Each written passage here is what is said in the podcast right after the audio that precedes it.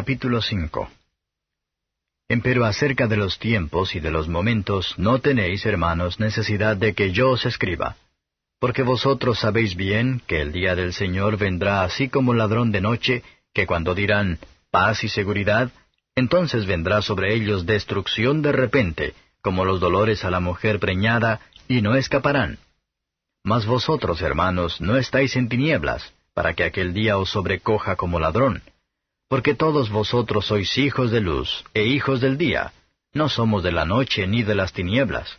Por tanto, no durmamos como los demás, antes velemos y seamos sobrios. Porque los que duermen, de noche duermen, y los que están borrachos, de noche están borrachos. Mas nosotros, que somos del día, estemos sobrios, vestidos de cota de fe y de caridad, y la esperanza de salud por yelmo.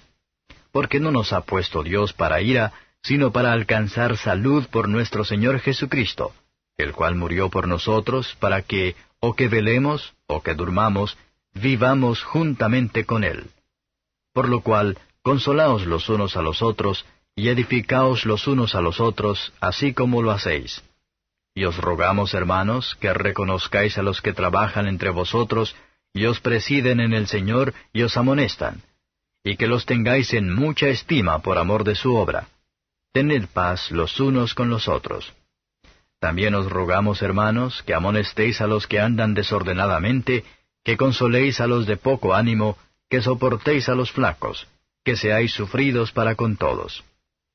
Mirad que ninguno dé a otro mal por mal, antes seguid lo bueno siempre los unos para con los otros y para con todos. Estad siempre gozosos. Orad sin cesar. Dad gracias en todo porque esta es la voluntad de Dios para con vosotros en Cristo Jesús.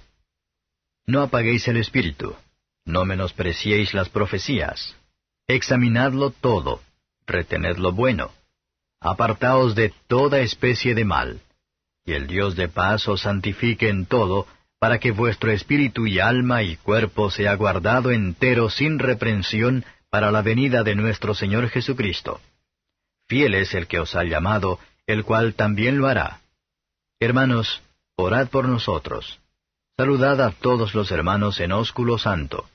Conjúroos por el Señor que esta carta sea leída a todos los santos hermanos. La gracia de nuestro Señor Jesucristo sea con vosotros. Amén. Comentario de Mateo Henry I Tesalonicenses capítulo 5. Versos 1 a 5 es innecesario e inútil para preguntar sobre el momento concreto de la venida de Cristo. Cristo no reveló esto a los apóstoles.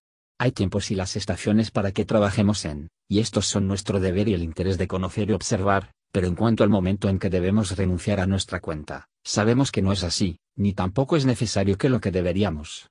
La venida de Cristo será una gran sorpresa para los hombres. Nuestro Señor mismo lo dijo, a medida que la hora de la muerte es el mismo para cada persona que el juicio será para la humanidad en general, por lo que las mismas observaciones responder por ambos. La venida de Cristo será terrible para los impíos. Su destrucción se alcanzará mientras sueñan con la felicidad, y complacerse a sí mismos con las diversiones vanas.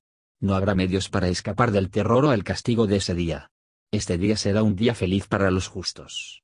Ellos no están en la oscuridad, ellos son los hijos de la luz es la feliz condición de todos los verdaderos cristianos.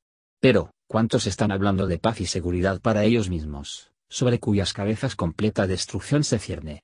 Esforcémonos para despertar a nosotros mismos y a los demás, y protegerse contra nuestros enemigos espirituales. Versos 6-11. La mayor parte de la humanidad no consideran las cosas de otro mundo en absoluto, porque están dormidos, o bien no los consideran correctamente, ya que duermen y sueñan. Nuestra moderación en cuanto a todas las cosas terrenales debe ser conocida por todos los hombres. Sal cristianos, que tienen la luz del Evangelio bendito que brilla en sus caras, son descuidados en sus almas, y sin pensar en otro mundo. Necesitamos la armadura espiritual, o las tres virtudes cristianas, la fe, el amor y la esperanza. Fe, si creemos que el ojo de Dios está siempre sobre nosotros, que hay otro mundo para prepararse, bebemos la razón de ver y ser sobrios. La verdadera y ferviente amor a Dios y las cosas de Dios, nos mantendrán vigilantes y sobrios. Si tenemos la esperanza de la salvación, tomemos atención de cualquier cosa que podría sacudir nuestra confianza en el Señor. Hemos tierra sobre la que construir la esperanza inquebrantable, Si tenemos en cuenta, que la salvación es por nuestro Señor Jesucristo, que murió por nosotros, para expiar nuestros pecados y para rescatar nuestras almas. Deberíamos unirnos en oración y alabanza uno con otro. Debemos dar un buen ejemplo, uno antes que otro, y esta es la mejor manera de responder a la final de la sociedad. Por lo tanto vamos a aprender a vivir con Él, con los que esperamos vivir para siempre. Versos 12 a 15. Los ministros del Evangelio son descritos por el trabajo de su oficina, que es servir y honrar al Señor. Es su deber no solo de dar un buen consejo, pero también para advertir al rebaño de los peligros, y arguirá por lo que pueda estar mal. El pueblo debe honrar y amar a sus ministros, porque su negocio es el bienestar de las almas de los hombres. Y el pueblo debe estar en paz entre sí, haciendo todo lo posible para evitar cualquier diferencia. Pero el amor de la paz no debe hacer un guiño a pecado. Los espíritus temerosos y tristes, deben ser alentados, y una palabra amable puede hacer mucho bien. Debemos soportar y abstenerse, Debemos tener paciencia y mantener baja la ira, y esto a todos los hombres. Lo que el hombre hace a nosotros, tenemos que hacer el bien a los demás. Versos 16 a 22. Debemos regocijarnos en la criatura comodidades, como si no nos regocijamos, y no deben esperar vivir muchos años, y nos gloriamos en todos ellos, pero si lo hacemos nos gloriamos en Dios, podemos hacer eso siempre. Una vida verdaderamente religiosa es una vida de constante alegría. Y debemos alegrarnos más, si rezamos mucho más. La oración nos ayudará adelante todo negocio lícito, y toda buena obra.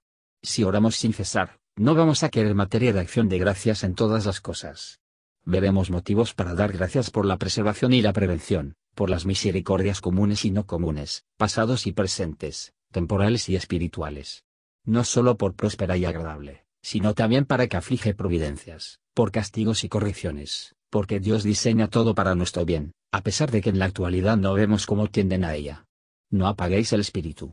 Los cristianos se dice que están bautizados con el Espíritu Santo y con fuego. Él actúa como el fuego, iluminando, dando vida, y purificar las almas de los hombres. Como el fuego se apagó mediante la eliminación de combustible, y ya que se inactiva por verter agua, o poner una gran cantidad de tierra sobre él, por lo que debemos tener cuidado de no apagar el Espíritu Santo, complaciendo los deseos carnales y afectos, pensando solamente en lo terrenal. Los creyentes a menudo obstaculizan su crecimiento en la gracia, al no dar ventaja a los afectos espirituales planteados en sus corazones por el Espíritu Santo. Por las profecías, aquí entender la predicación de la palabra, la interpretación y aplicación de las escrituras. No debemos despreciar la predicación, aunque es evidente, y se nos dice que hay más de lo que sabíamos antes. Debemos escudriñar las escrituras. Y probar todas las cosas debe ser de retener lo que es bueno. Debemos abstenernos del pecado, y lo que se ve como el pecado, conduce a la misma, y las fronteras de ello. El que no se avergüenza de las apariciones de pecado, que no huye de las ocasiones de la misma, y que no evita las tentaciones y enfoques a la misma, no va a impedir que haga mucho pecado. Versos 23 a 28. Los apostolora que ellos sean santificados más perfectamente, para el mejor son santificados, pero en parte, mientras que en este mundo, por lo tanto, hemos de pedir, y presione hacia la santidad completa. Y como tenemos que caer, si Dios no continuar su buen trabajo en el alma, debemos orar a Dios para perfeccionar su trabajo, hasta que se nos presenta sin mancha delante del trono de su gloria. Debemos orar unos por otros, y por lo tanto hermanos deben expresar el amor fraternal. Esta epístola debía ser leída a todos los hermanos. No solo son las personas comunes les permite leer las escrituras, pero es su deber, y lo que deben ser persuadidos a hacerlo. La palabra de Dios no debe mantenerse en una lengua desconocida, pero trasplantado, que, como todos los hombres les preocupa conocer las escrituras, para que todos sean capaces de leerlos. Las escrituras deben leerse en todas las congregaciones públicas, en beneficio de un mero particular especialmente. No necesitamos más para hacernos felices, que saber la gracia de nuestro Señor Jesucristo. Él es un inagotable y una fuente desbordante de gracia para suplir todas nuestras necesidades. Gracias por escuchar y si te gustó esto, suscríbete y considera darle me gusta a mi página de Facebook y únete a mi grupo Jesús Answers Prayer.